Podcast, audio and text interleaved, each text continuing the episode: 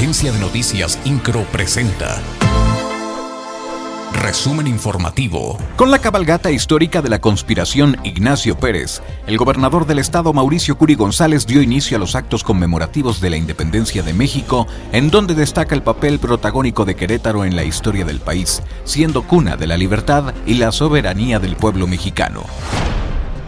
El presidente municipal de Querétaro, Luis Nava, acompañado por su esposa y presidenta del patronato del sistema municipal DIF, Araí Domínguez, encabezó el banderazo nacional del Frente al Ciberacoso en niñas, niños y adolescentes que buscará ser replicado en más ciudades del país.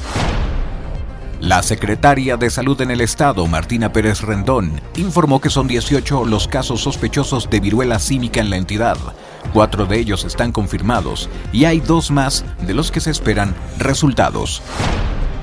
La rectora de la Universidad Autónoma de Querétaro, Teresa García Gasca, lamentó que el asesino de la joven Valentina haya sido usado por algunas personas con fines políticos en donde se atacó a su figura como líder de la máxima casa de estudios. Recordó que la comunidad de la UAC organizó concentraciones para pedir justicia por el crimen, presuntamente cometido por un estudiante de la Facultad de Psicología. El titular de la Coordinación Estatal de Protección Civil, Javier Amaya Torres, indicó que el 15 de septiembre se esperan lluvias en Querétaro. Esto durante la celebración del grito de independencia que regresará de manera presencial en la entidad.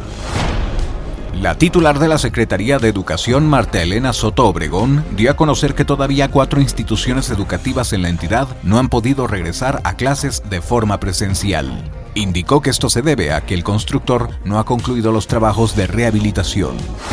INCRO, Agencia de Noticias.